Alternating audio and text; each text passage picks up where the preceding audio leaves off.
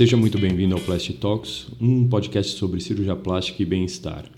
Nesse 18º episódio, a gente vai ter a nossa primeira entrevista, que era um projeto antigo. Eu vou conversar com o meu amigo, cirurgião plástico de Florianópolis, o Evandro Parente, que é o responsável pelo projeto Mama Solidária, que é um projeto filantrópico que faz reconstrução de mama em pacientes do SUS é, sem custo nenhum para elas. Então, acho que vai ser uma, uma experiência bacana. Espero que todo mundo aproveite. Até mais.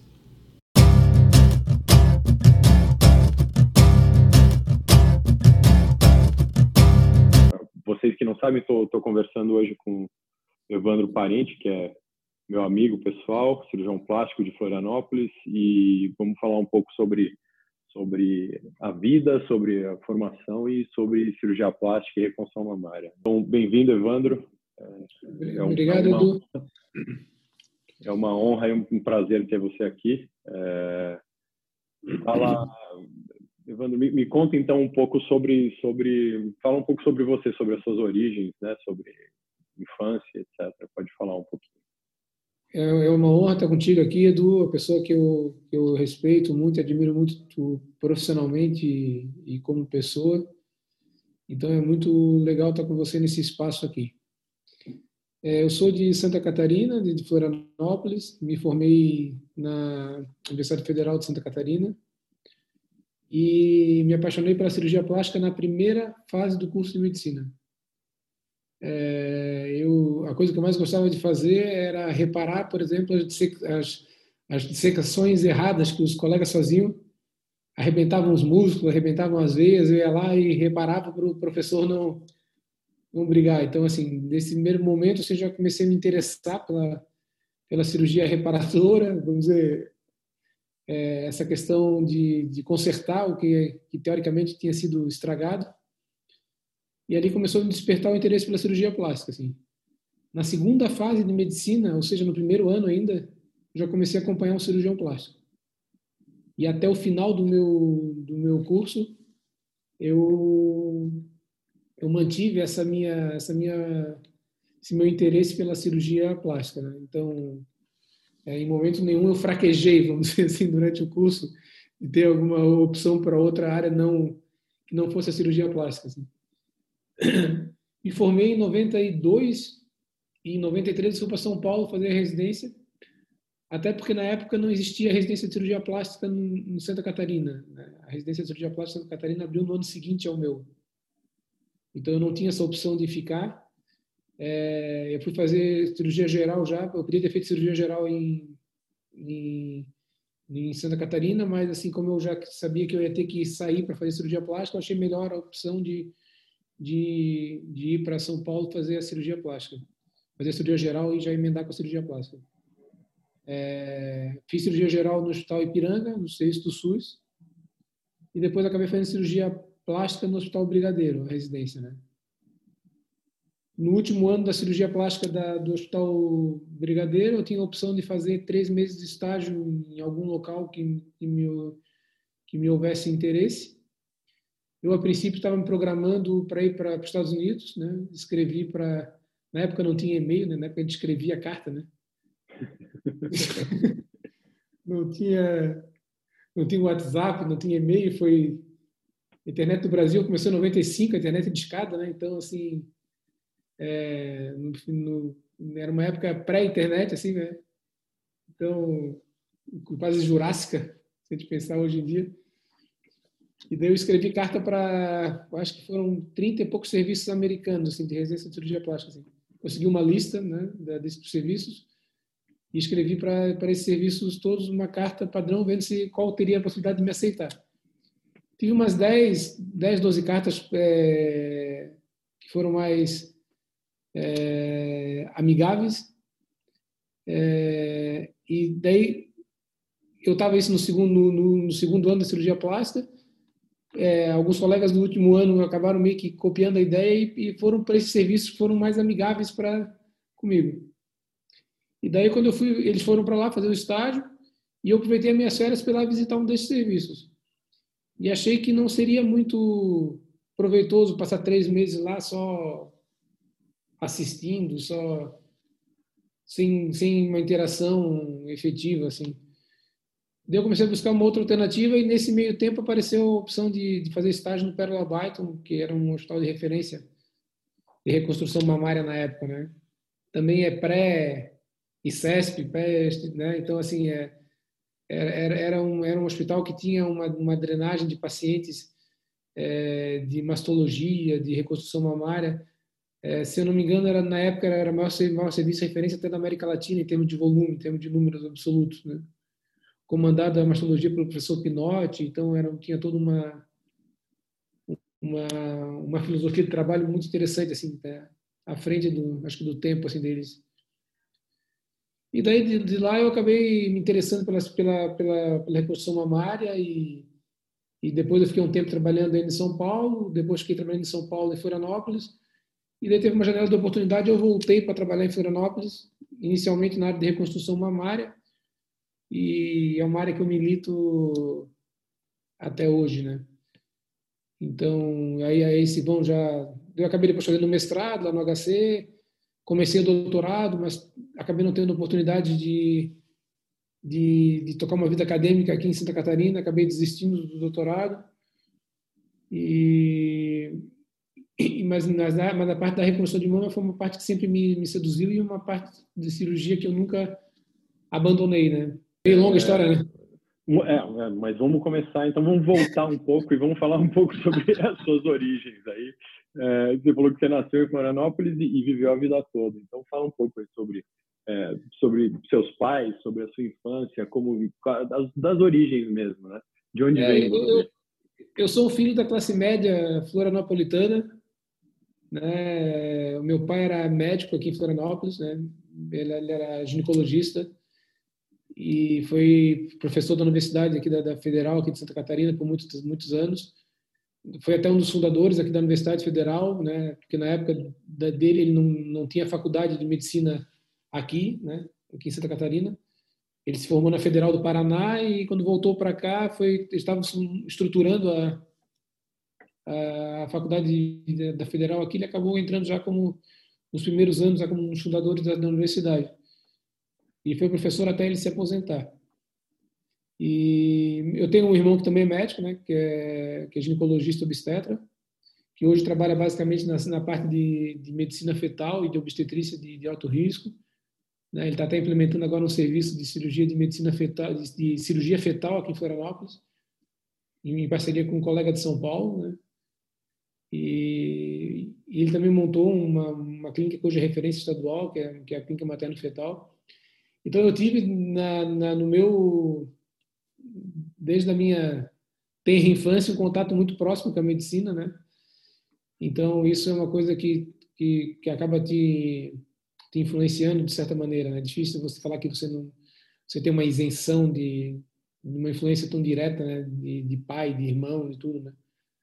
Mas, assim, sempre foi muito prazeroso para mim ser, é, ser médico e exercer essa atividade, assim, né?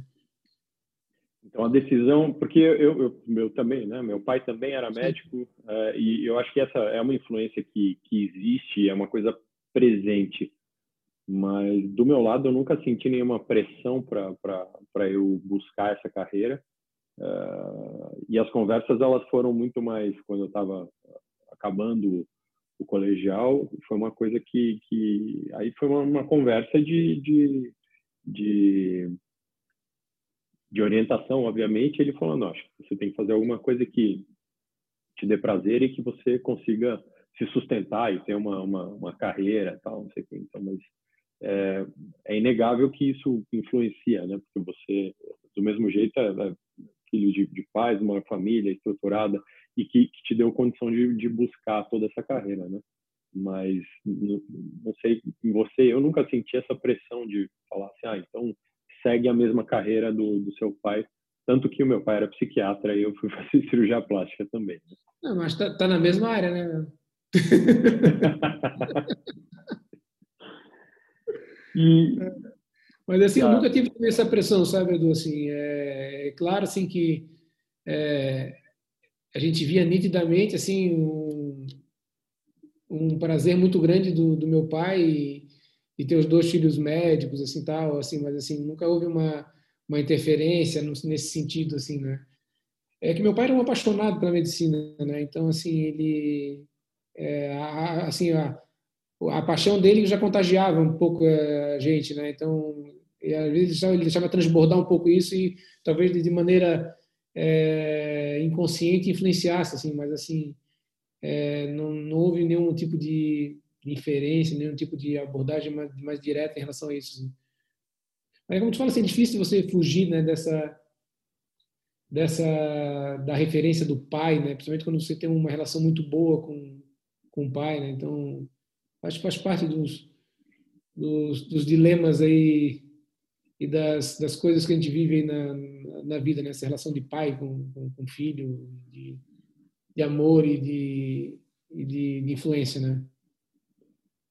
É, eu acho que o que, o que a gente acaba uh, tendo é que você, você, você vê eles como exemplo, né? E aí você acaba, acho que tentando.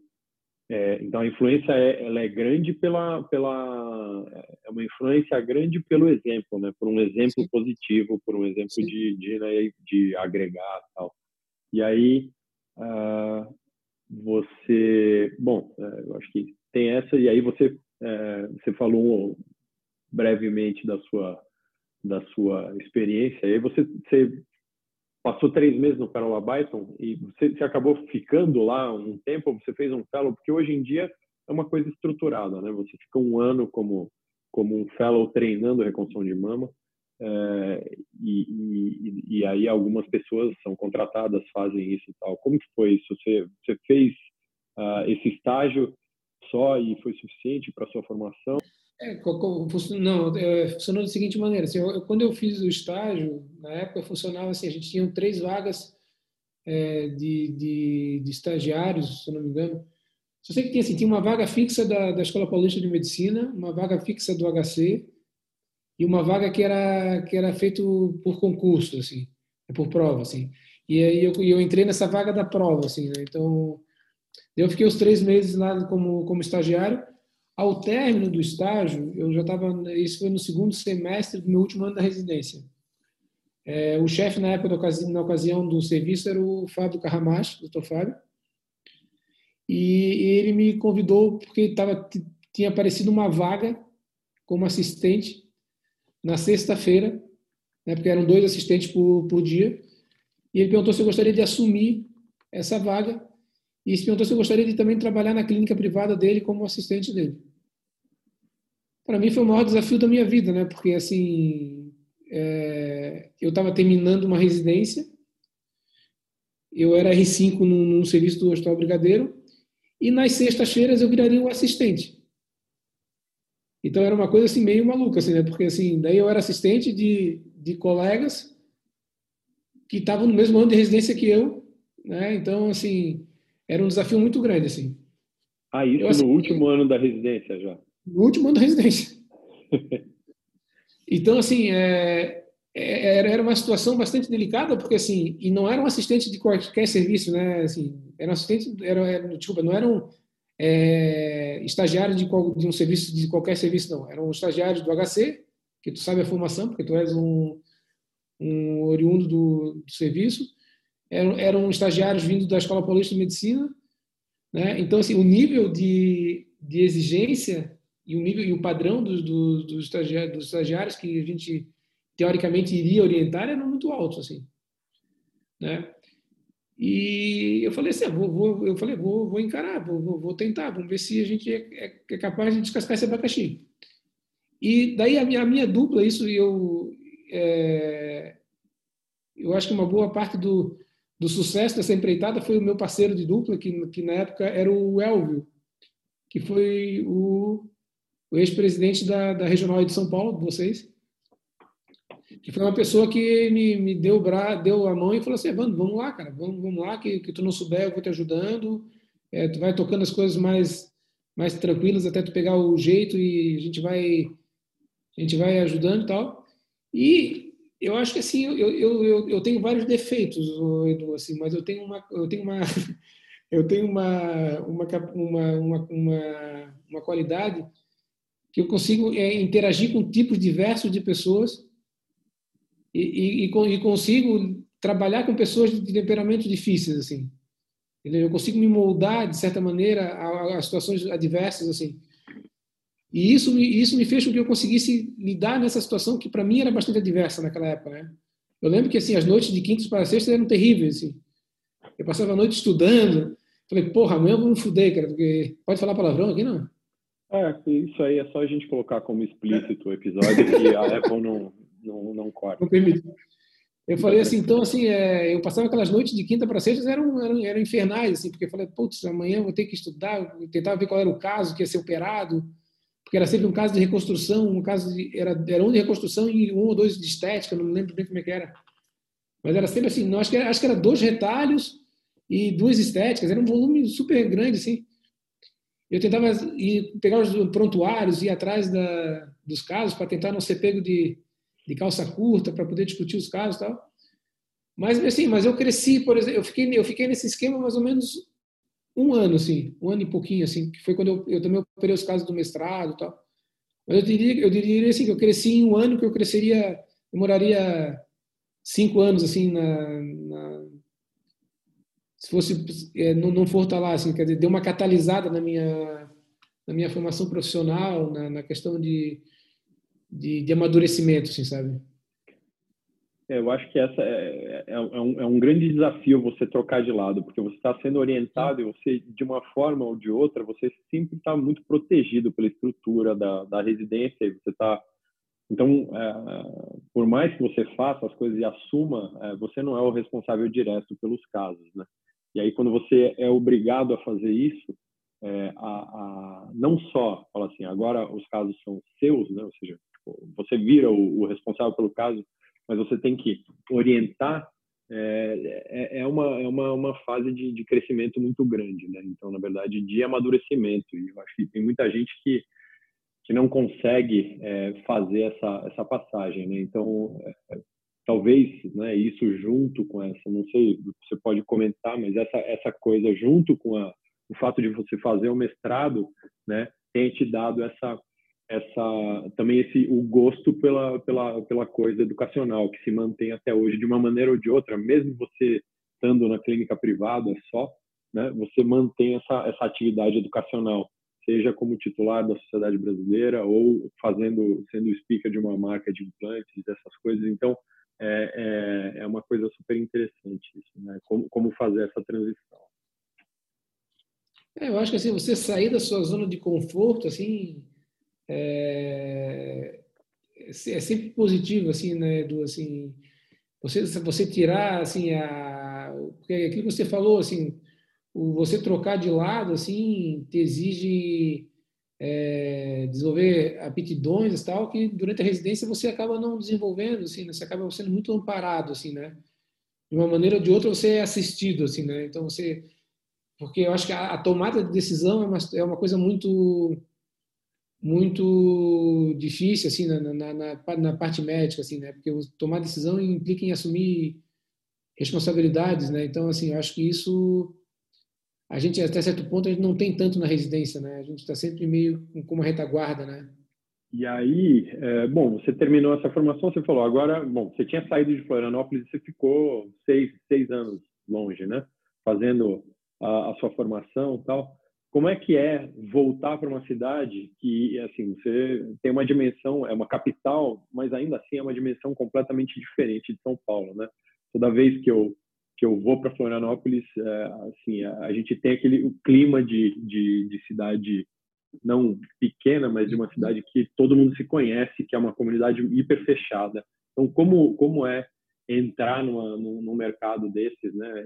É, no mercado fechado, como foi essa volta sua? Eu sei que você era amparado tal, você tem uh, tinha família, os pais tal, mas uh, como que você fez? Como foi essa ponte de sair de São Paulo e voltar para Florianópolis e, e, como foi o estabelecimento da, da sua carreira profissional? É, a volta para Florianópolis ela acabou sendo é, indo de uma maneira bem natural assim né a gente tinha né, na ocasião a gente tinha um serviço de mastologia bem forte aqui numa instituição que eu tinha um vínculo é, quase que afetivo, que era a maternidade Carmela Dutra. que era uma que era um serviço de ainda é né, de de, formação, de residência de gineco-obstetrícia e que tinha um serviço de mastologia mais forte assim no estado assim meu pai já tinha sido já sido já diretor dessa, dessa maternidade foi um dos fundadores também e o e o gesto e o gesto e, o, e a pessoa que tocava a mastologia né que era o Dr. Gilberto Cripa tinha sido residente do meu pai e sabendo da minha formação em reconstrução de mama tal ele acabou acho que a gente se encontrou, não, acho que a gente se encontrou em algum evento assim em São Paulo. E ele falou assim, ah, não, não tinha interesse de voltar para lá, tal.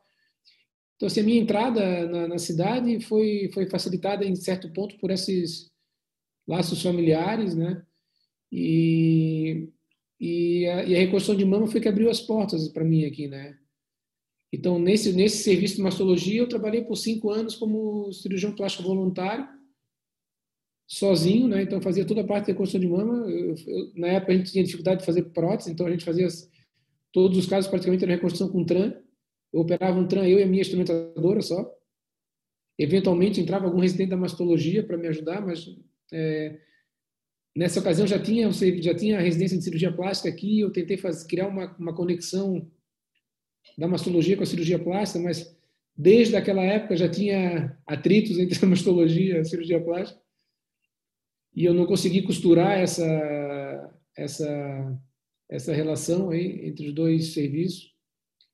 Mas fiquei durante cinco anos ali trabalhando e aquilo ali foi uma vitrine para mim, né, Montag? Porque assim era, era um local onde se concentrava a maior parte dos obstetras é, referências da cidade. E eles, foram, eles iam vendo aquele, aquele garoto lá, fazendo aquelas cirurgias grandes, e fazendo tran e grande dorsal e tal. E ali começaram a me chamar para cirurgias combinadas, e começaram, ah, vai ter uma esterectomia, não quer fazer uma plástica do abdômen e tal. E assim foi, foi a, a, o início da minha carreira se, se desenrolou a partir desse, dessa, dessa, dessa conexão da, da reconstrução de mama, junto com o serviço de, de, de, mastologia, junto com o serviço de ginecologia de referência a nível estadual, e acabei construindo a minha clientela é, basicamente, inicialmente, nesse, nesse local. E depois as coisas foram, foram crescendo, foram acontecendo naturalmente, né? É, eu tentei, eu tentei novamente tentar uma, uma, um ingresso a nível de é, institucional na universidade e tal. Infelizmente não tive as portas abertas assim, né? Não, não, não, não, não me foi é, oportunizado nada de, no sentido assim de, de agregar lá. E eu fiz uma opção pela clínica privada. Falei assim, olha, não tenho, não tenho o que fazer, não só tenho uma universidade, não tenho acesso, vou baixar a cabeça e trabalhar na clínica privada. E, e, e graças a Deus deu certo, assim, acabei construindo uma clientela é, bastante é, boa, com, com, com, uma, com uma fidelidade bem, bem boa, assim. Então, foi o que é o que está me mantendo até hoje, assim, dentro dessa, dentro dessa filosofia, né? E me conta então como é que foi essa coisa, porque você segue militando nessa área da reconstrução de mama o tempo inteiro, né? Desde sempre. E eh, a gente se conhece graças a isso também, né? Porque é uma, é uma formação comum e a gente acaba se encontrando em vários eventos. É... Mas em algum momento você sentiu a necessidade de se juntar a algumas pessoas e uh, criar um, um hospital. Né? Então, essa é uma coisa, você passou a ser um, além do, do de um médico, de um cirurgião plástico, um cara com, com essa atuação, você passou a, a, ter um papel de empresário também na medicina. Como que foi isso? Como foi esse processo? É, né? O que você aprendeu? Se você, se você sugere isso, como que como tem sido essa experiência aí de ter é, criado o Hospital da Plástica? Vou contar uma breve história de como nasceu o Hospital da Plástica. É, a gente tinha muita dificuldade de ter locais bons para operar aqui em Florianópolis. Assim. Então, a gente operava por uns dois anos no hospital, daí mudava o gerenciamento do hospital, daí o hospital majorava as tabelas, a gente acabava tendo que sair. E o Hospital da Plástica surgiu num dia, como você sabe, eu gosto de barco, né? Eu gosto de mar. E um dia eu tava, eu tinha saído com o meu primeiro barco e tinha ido com o barco até a Ilha do Arvoredo, que é uma reserva biológica que tem aqui na, próximo da ilha daqui de Florianópolis, mais ou menos uns 40 minutos navegando em, em mar aberto. É, um, é uma reserva é, ecológica, mas é um lugar super famoso de mergulho e tal. Quando a gente chegou lá, estava eu, a minha esposa, a minha cunhada e o meu cunhado, que na ocasião já era meu anestesista. E quando chegamos lá, o barco pifou. Nós paramos na ilha e o barco não funcionou mais. E essa ilha, assim, é, é, é longe, assim, é maravilhosa. E daí a gente teve que chamar resgate, chamar socorro e tal. E nesse. E ficamos lá parados num brainstorm, assim, da, dificuldade e tal. E daí esse, esse, colega, esse meu cunhado anestesista falou assim: olha, sabe a clínica tal? Pois é, os caras fecharam parece que está para alugar. Eu falei assim: pô, vamos montar um hospital lá, cara. Vamos montar um hospital, vamos juntar uns quatro, cinco caras, cirurgiões plásticos tem que ter um movimento, que tem uma demanda, e vamos criar uma estrutura para a gente, pô. A gente vai fazer uma estrutura privada, fazer uma estrutura que a gente possa formatar da maneira que seja interessante para a gente. E daí, daí ele falou assim, ah, mas cara, não vai dar certo. A gente vai juntar cinco cirurgiões plásticos, assim, que tem movimento e tal. O ego de cinco, o ego de cinco cirurgiões plásticos não cabe em cinco andares de um prédio. Eu falei assim, eu falei assim, não, cabe, bem apertadinho, acho que cabe. Aí eu falei assim, não, vamos, vamos conversar. Tá? Bom, daí, daí nasceu a ideia, daí, daí chegou o socorro no, no, lá, lá, no, lá no barco, nós voltamos, e no transcorrer daquela semana, assim, a gente acabou reunindo esses colegas que hoje são nossos sócios, começamos a, a trabalhar a ideia, ninguém acreditava também na, na possibilidade de, de, uma, de uma durabilidade desse projeto, todo mundo apostava que a gente ia brigar e que e que a gente ia acabar tudo inimigo, assim. E... Mas, assim, a gente, a gente soube encarar as diferenças assim, e a gente soube, é, claro, com vários percalços, saber que a gente é, era mais forte junto do que, do que brigando separado, né? E a gente, a gente construiu uma história, hoje o da Plástica está com, foi em 2009, a gente vai fazer 11 anos, né, com, com, uma virou uma referência assim, a nível estadual, assim, até porque as pessoas que compõem o corpo clínico são pessoas com uma capacidade é, técnica, é, uma capacidade de gestão e uma capacidade assim de, de um posicionamento dentro da, da cirurgia plástica assim como referência, assim. Então nós estamos em cinco cirurgiões plásticos sócios, é, nós temos três presidentes e, ex-presidentes da, da regional aqui né, entre, entre os sócios, então são pessoas que atuam né, na, na, na, na, sociedade de cirurgia plástica, são pessoas que são referências, então assim, isso também deu uma, um status para o hospital, e só que assim, é como, tu, como você falou, né, Montag, assim, a gente agregou uma outra função, né? A gente virou um empresário, um gestor de um serviço de saúde, então isso demandou e demanda muita energia, né? Porque você não é mais só médico, né? Você vira médico, vira administrador, vira empresário, você tem que é, prospectar as coisas, tal, assim. Mas eu acho que assim, como como, falou, como a gente falou lá na época minha do Perla Baita, eu gosto de, de, desafios, eu gosto de sair da zona de conforto. Isso me isso me estimula, assim. Então, assim, eu acho que é, é, como, como dizem, assim, é, é, aquele rolo, mas é aquele rolo que, que faz bem, assim, né? Aquela, é, aquele, é, é aquela atividade que te que acaba de alguma maneira te fazendo que tu, que tu, que tu cresça, assim, né? Falar nesse perfil agregador, você falou da, da que tem três ex-presidentes da regional de Santa Catarina e todo mundo participou da, da, da diretoria. É, as pessoas acham que a gente é meio maluco de ficar fazendo essa participação societária, mas como, como você vê isso? Porque você é um ex-presidente da regional de, de, Santa Catarina de cirurgia plástica, é, já participou em comissões, etc. Então, é, como você vê esse papel seu, né, de, de essa participação na, na sociedade de, de, cirurgia plástica? Por que fazer isso? Né? Já que a gente só a gente só, só perde tempo fazendo isso, então por que fazer essa, esse papel, mais um trabalho não remunerado é, em prol da, da, de uma comunidade que é uma comunidade diferente, que é a sociedade de cirurgia plástica?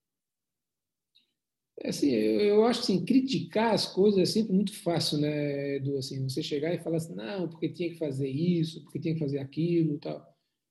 Mas na hora que você é, que você entra para gerenciar e para fazer uma gestão de uma sociedade é, do, da envergadura da, da cirurgia da, da SBCP, quer seja a nível regional, quer seja a nível nacional, assim, você vê o grau de dificuldade que é você fazer essa essa administração.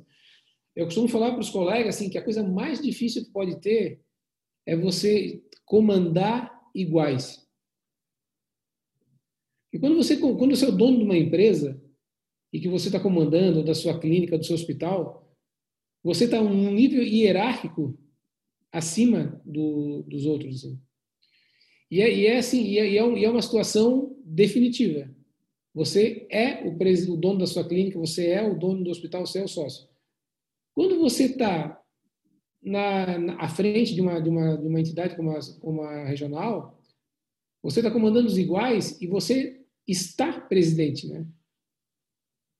Você está temporariamente naquele, naquele, naquela, naquela situação é, de, de, destaque, de gerenciamento, mas você precisa é, de um engajamento dos teus colegas para que as coisas funcionem.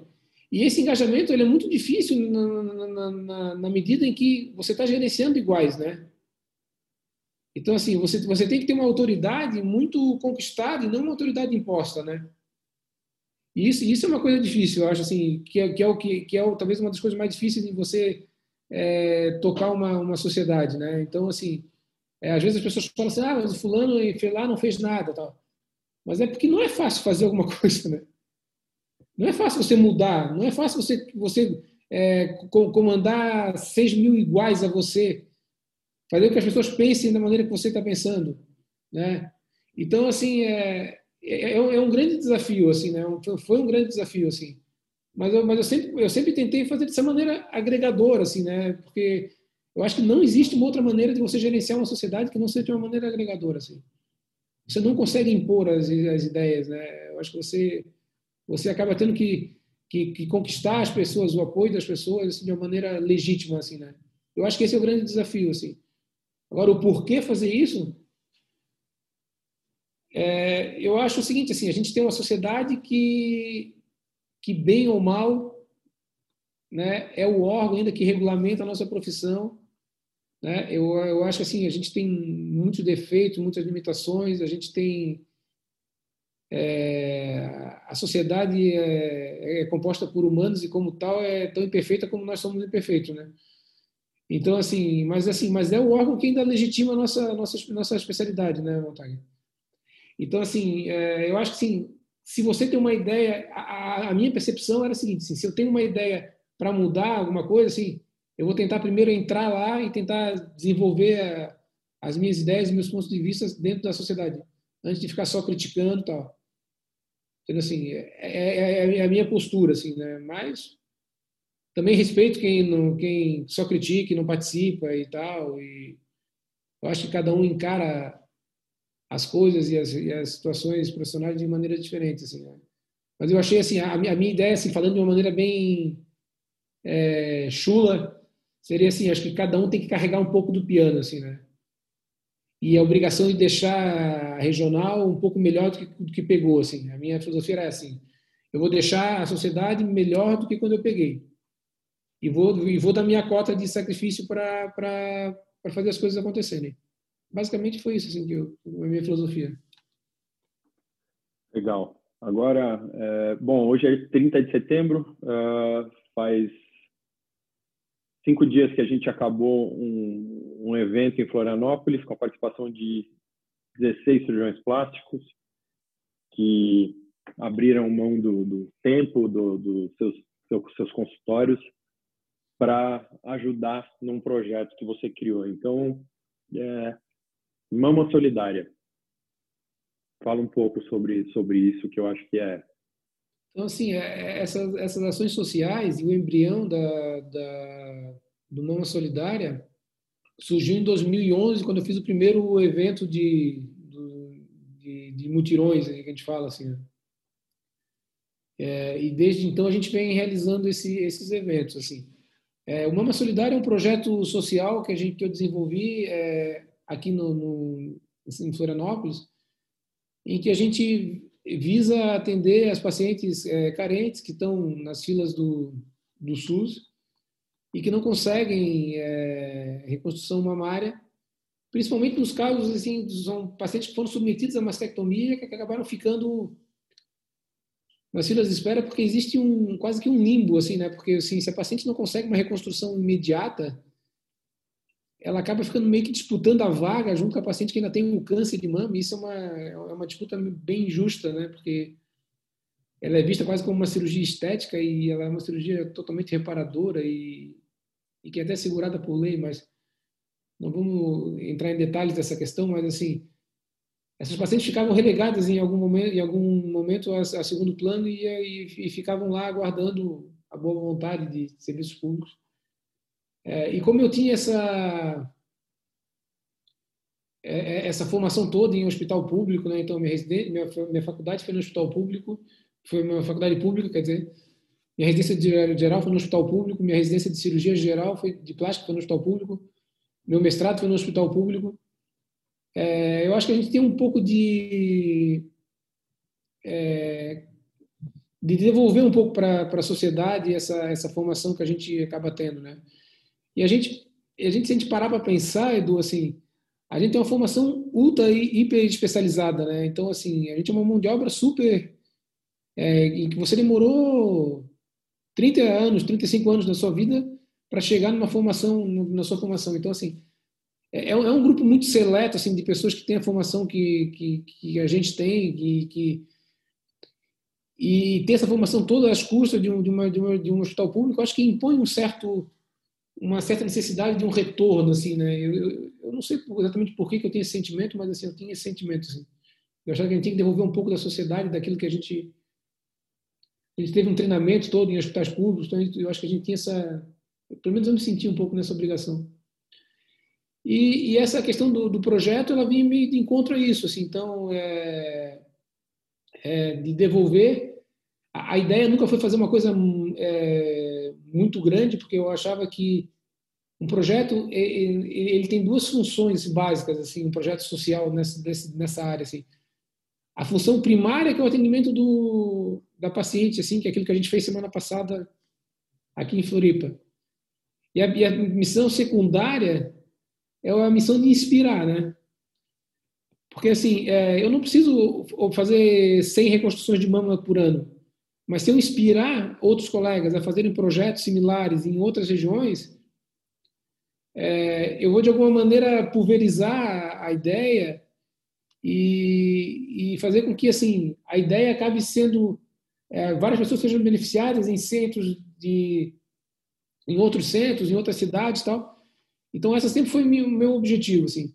É claro que, por exemplo, quando eu fui presidente da regional, eu encampei essa ideia e acabei fazendo uma coisa mais a nível estadual, gerenciando um projeto a nível estadual por, dois anos. Assim. É, e isso deu a atingir, claro, a gente atingiu um número bem maior de pacientes nesse, nesse gerenciamento. Mas a minha ideia sempre foi manter, foi manter um projeto assim, do, do tamanho do que eu poderia gerenciar e, e criando essa ideia de, de, de, de ser uma fonte de, de, inspiração, né? Claro, com toda a humildade do que, do que esse tipo de, de, de afirmação, de inspiração possa, possa conter, assim. E de dois anos para cá, né, é, com a parceria da, da, da, empresa de, de próteses da, da Motiva, né, que acabou criando um grupo do qual eu, você e, e mais vários colegas fazem parte, né? É, esse projeto ele tomou está tomando um outro vulto, né? É, e essa questão da social vai vai estar tá começando a ser agregada a uma questão educacional, uma questão é, de ensino que sempre, como tu falasse mesmo assim, sempre me, apesar de eu estar tá sempre focado na minha clínica privada, mas sempre, eu acho que sempre ficou lá, ficou lá latente essa, essa vontade e está tomando um outro, um outra envergadura, assim, né? Então, esse ano foi, foi fantástico, assim, né? É, veio o grupo todo aqui, né? é, costumo falar que hoje são minha segunda família, assim, né? são pessoas que as quais a gente eu acho que aquele grupo é o tipo de grupo que a gente não são são colegas muito diversos, mas que, que tiveram uma química que funcionou, né? Então assim é quase como assim como fosse amigos de infância que se reencontraram, assim, né? E, e isso com o suporte todo da da, da Motiva está tá propiciando a gente fazer uma, uma evolução ano a ano do, do projeto. Esse ano a gente teve a cirurgia de transmissão ao vivo, é, um esquema super com interação de quase 500 cirurgiões plásticos. É, então, é, foi, foi, muito legal. assim Então, eu acho que o projeto ele tende a crescer nesse, sobre esse aspecto, né, através dessa, dessa parceria. E, e eu fico muito satisfeito de ver. Hoje a gente tem vários projetos a nível de estado, a nível até fora do estado aqui, que foram de alguma maneira inspirados assim na, na, no projeto Numa Solidária, né? Mas antes da, da, da Motiva participar, é, eu queria que você falasse como você financia isso, né? Como que você, né? Eu acho que é uma, é uma curiosidade essa, como que você sustenta esse projeto? né? De onde vem a verba para uma solidária, que é uma coisa que as pessoas não têm a menor ideia, né? E como elas poderiam ajudar. Tá? Então, assim, é como é como é que eu gerencio essa questão, assim? E claro, a gente busca alguns alguns sempre alguns apoiadores fora, tal, mas assim, há um bom tempo eu eu, eu, eu botei na minha cabeça que eu não poderia depender de de, de gerência de, de financiamento externo, assim, né? Então eu, eu comecei a a buscar alternativas para para para gerenciar esse número de pacientes que eu, que eu gostaria de atender. Então, basicamente, eu financio com recursos próprios, assim, né? E como que eu faço isso, assim? De duas maneiras, assim. É, uma, uma maneira principal, assim, né, que, acabo, que eu acabo financiando é através de, de doações de, próprio, de pacientes é, da minha clínica privada. É, eu atendo um número bastante grande de pacientes, por exemplo, de, de esposas de médicos, é, de amigos próximos, tal, que eu não cobro as cirurgias e eu não cobrava já há algum tempo. E para essas pacientes que eu não cobro, eu, eu e, e várias delas assim sempre pergunto para minhas assistentes, para minha para minhas secretárias, assim, ah, eu queria dar um presente para o doutor Evandro e tal. E eu comecei a ter a seguinte ideia, assim, para esses pacientes que eu não cobro e que, e que querem de alguma maneira me, me retribuir esse, essa, essa generosidade, é, eu exponho a ideia do projeto e, de acordo com, a, com o tipo de cirurgia que ela faz, eu faço uma sugestão de, de valor de doação. Então, assim, é, por exemplo, se ela faz uma cirurgia que seria 10 mil, o meu honorário que eu não estou cobrando, assim, vamos dizer. Daí, assim, eu, eu, eu, faço uma sugestão de doação de tanto a tanto, assim. Dependendo do porte da cirurgia que eu não, que eu não cobrei, eu faço uma sugestão. Para essas que perguntam.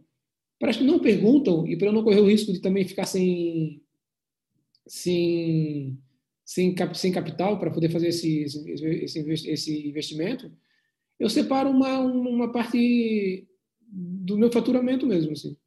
Né? Ao longo do ano, né? Estipulam, estipulam, eu já sei mais ou menos quanto que eu vou gastar, é, porque como eu já tenho, eu já tenho um histórico, né? Então já sei, por exemplo, se eu me predisponho a operar 10 pacientes ao longo do ano, eu sei quanto é que é o custo, até porque eu faço no meu hospital, então eu consigo fazer um preço mais em conta. Então, sei lá, eu tenho, eu tenho um, eu preciso de um orçamento de um budget de X e eu faço, eu vejo que eu consigo capitalizar com essas doações e vou complementando o resto ao longo do ano, com, separando uma parte das minhas cirurgias do, do honorário que eu recebo privado para fazer essa, essas cirurgias. Isso me dá uma tranquilidade no sentido de que eu, eu vou chegar naquele momento, eu não vou precisar de, de recursos externos. Sempre, graças a Deus, sempre na hora, na hora que, que chega, sempre aparece pessoas querendo doar mais, empresas tal. Então isso é bom, porque a gente consegue dar todo um suporte para essas pacientes. Porque assim, uma coisa que eu gostaria de salientar, assim, essas pacientes elas são operadas na clínica, numa clínica privada, que é meu hospital. Elas são atendidas pela minha equipe, pelo, pelo staff da minha clínica particular. É, elas são feitas, os curativos, todos pela, pela, pela, toda pela minha equipe. Então, o atendimento dela é igual a uma paciente minha privada. Não existe diferenciação nenhuma dessas pacientes. É, elas são acompanhadas pela equipe de fisioterapia da minha clínica. Então, assim, é, é fazer parte da, do, do, do, do hall de nossa, das pacientes minhas. Assim. É, então, quando, quando eu acabo tendo um aporte a mais, assim, eu acabo investindo nisso aí. Eu acabo investindo, por exemplo, eu compro as malhas para elas, é, eu, eu, eu, compro a medicação para elas, em termos, então elas seguem todas as medicações é, pós-operatórias, né? Eventualmente, às vezes, te ajuda até assim em transporte de alguma coisa e tal. Então, mas esse, mas esse, mas esse, esse, esse, esse autofinanciamento me dá a tranquilidade de saber que vou poder honrar com aquele compromisso mínimo assim de de de, de, assim, de, de pacientes que eu, que eu me proponho a operar naquele período, né? E aí, como que, bom, eu, na verdade, assim, isso é a história é hiper inspiradora, né? E como que, como que a, a parceria com a, com a Motiva, qual foi a influência que eles tiveram, né? Obviamente aumentou a escala absurdamente, né? mas que mais que, que eles agregaram aqui né, nesse projeto? Não, assim, é, a, a Motiva, assim, é, ela, ela já tinha um programa, assim, né, que é, que é o que a gente faz parte de do, dos experts em termos de cirurgia estética, né? E eu acho que existia todo um interesse sim, da empresa assim, de também ter um, um viés na cirurgia reparadora. E assim, é, o apoio que eles dão hoje a nível assim é, educacional e de investimento na formação médica, é, eu sinceramente não não vi nesses últimos 22 anos da cirurgia plástica que eu tenho vivenciado. Né? Eles têm sido apoiadores de maneira assim incondicional. Eles têm embarcado nas nossas viagens, né? embarcado nas viagens que eu digo, não viagens de viagens de avião, viagens nas nossas, nas nossas ideias, nas nossas elucubrações. E, e, e, tem bancado essa, essa, essas ideias assim de uma maneira muito muito parceira assim então, assim, é, esse ano assim foi fantástico, assim, porque assim é, toda a estrutura de retaguarda, de, de, transmissão ao vivo, de toda a estrutura é, operacional da, da, da, da, Motiva, todo o staff deles assim à nossa disposição, assim, é, deram um upgrade no projeto, assim, de maneira absurda, assim, né? Deram uma, uma profissionalizada no, no, projeto, assim, de uma maneira que é, eu estou há uma semana recebendo elogios, né? pelo, pelo, pelo nível de profissionalismo, pelo nível de, de engajamento, pela, assim, pela capacidade de, de, de agregar tantos profissionais assim é, renomados assim para um evento assim então a gente é, tem o prazer de ter dividindo o campo aí contigo com, com, com os outros colegas assim tal assim e, e é uma coisa assim é surreal porque por exemplo assim é, eu, eu, costumo falar para as pessoas assim que, ah, mas veio o pessoal de fora e as pacientes pagaram. Não, não pagaram nada, foi tudo de graça, assim. E assim, é, ah, foi, foi, foi como fosse uma paciente particular. Eu falei, não, não foi como fosse uma paciente particular. Foi mais que isso. Porque você imagina assim, para uma paciente tem em campo eu, tu, é, Murilo, Gustavo, é, Vinícius, Ruth. Imagina como é, como é que ela teria Marujo. essa possibilidade. como é que ela teria essa possibilidade, Montague? É, assim, é muito mais que uma paciente. Porque assim, o que ela está tendo é o somatório do conhecimento de, de quatro, cinco pessoas numa mesma cirurgia. Então, assim, não é uma, não é uma paciente particular, assim, é muito mais, ela, ela, ganha muito mais do que a minha paciente particular, do que a tua paciente particular, do que a paciente particular do Marujo. Então, assim, ela está ganhando a, a, expertise e o, somatório do conhecimento de, de, cinco pessoas numa mesma cirurgia, que é o que a gente operava em quatro, cinco às vezes. Então, assim, é, isso sem custo, assim, né? Então, é, eu, eu, a pessoa falou, é, realmente, assim, eu não tinha pensado por esse aspecto. Eu falei, é, mas essa, é, é, essa é a magia do troço também, né? Tu imagina assim, qual é a, qual é a chance de juntar esse, esse, pessoal para fazer uma cirurgia? Se não num projeto assim. Não, é, é, mas as pessoas, elas, é, é engraçado porque as pessoas não entendem por que, que a gente faz essas coisas, né? E aí toda vez que me perguntam, mas por que que você para a sua, sua vida profissional e viaja para outra cidade?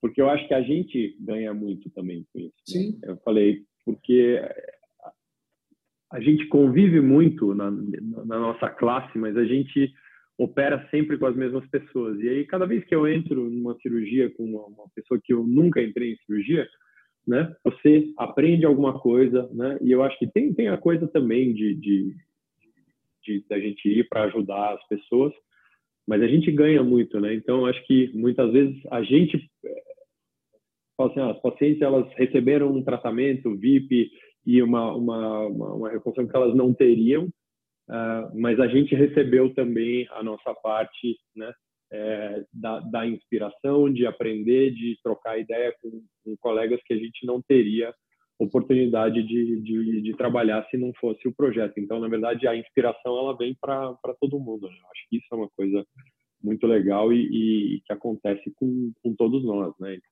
acho que essa é a, nós temos um benefício muito muito forte também, né? Eu acho que assim é, é, é, uma, é um dos grandes ganhos da questão desse grupo que a gente trabalha, assim, porque assim todos os colegas são inspiradores para mim, assim, né? Cada um com as suas características, assim, com as suas peculiaridades, mas assim todos têm, todos são de alguma maneira assim fonte de inspiração para mim, assim, né?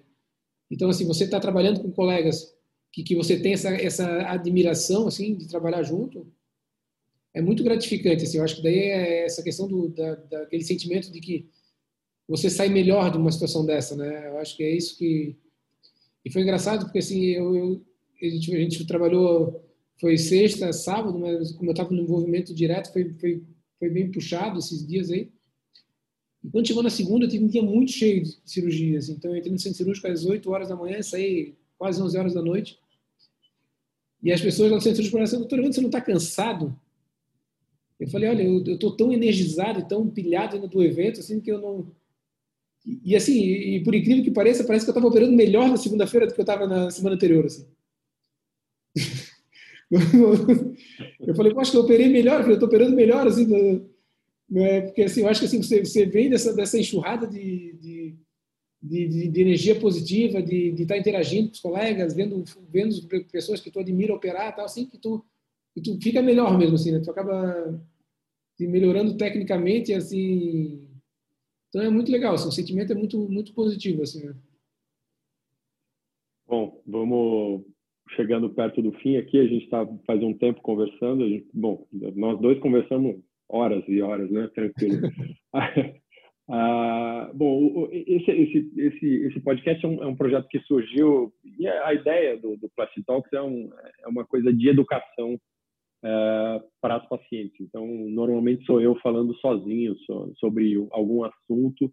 É, eu tinha falado exatamente um ano atrás, era para ter sido essa entrevista, era para ter sido o episódio inaugural, né? É, eu tinha acabado de voltar do, do Chile de uma viagem e eu fiquei em Florianópolis um pouco mais do que 24, 25 horas, né? Eu cheguei na quinta-feira à noite e na sexta noite eu fui embora porque eu tinha um compromisso e eu tinha que dar uma aula no dia seguinte. Então, Uh, eu queria que encerrar isso com, com, te agradecendo demais, acho que foi muito legal.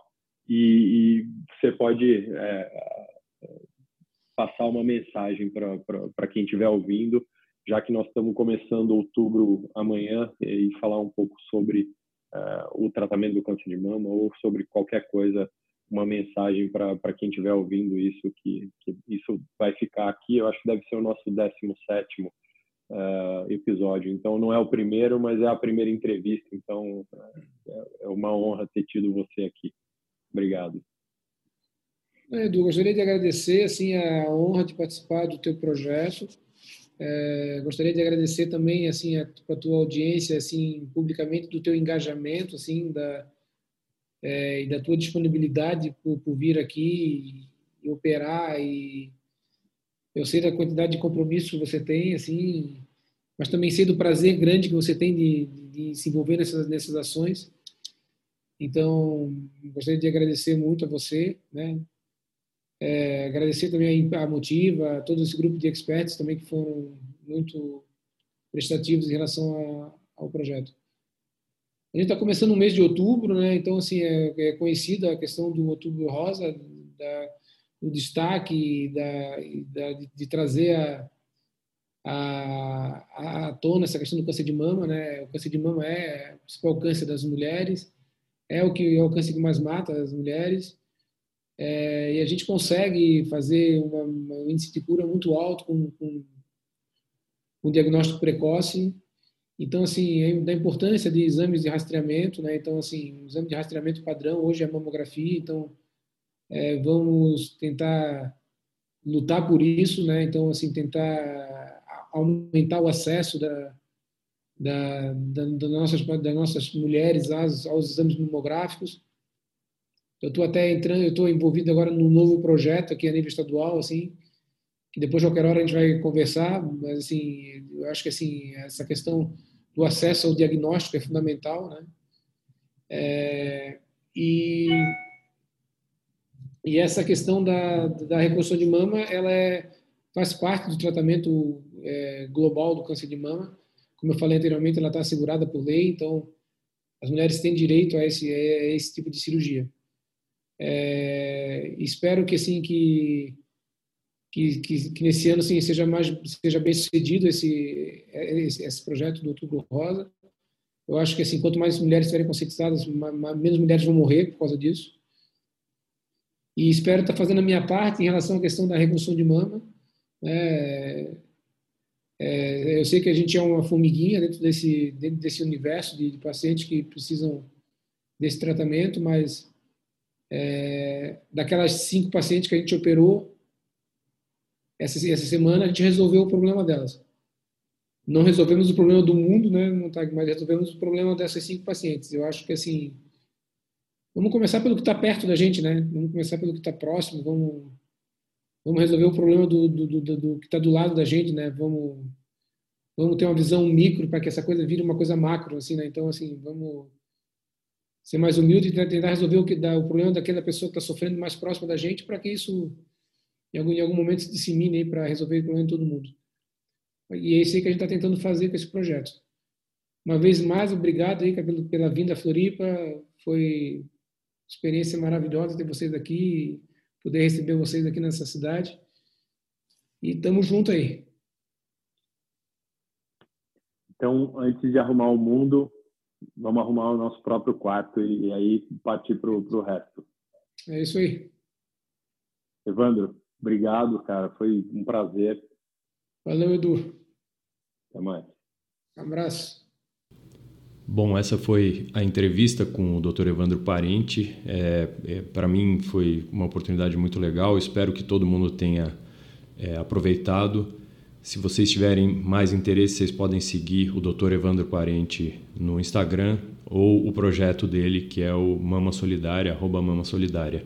Eu fico aguardando as manifestações de vocês com sugestões de temas, com é, críticas e com qualquer manifestação que vocês tenham para fazer para a gente. E outra coisa que eu vou pedir é que vocês entrem no agregador de podcast, onde vocês ouvem isso, no Apple Podcasts ou no Stitcher, Deezer, no, no YouTube, onde for, e avaliem a gente, compartilhem para a gente alcançar cada vez mais gente, especialmente nessa fase de Outubro Rosa, que é um mês de conscientização sobre o câncer de mama. Até a semana que vem, até mais.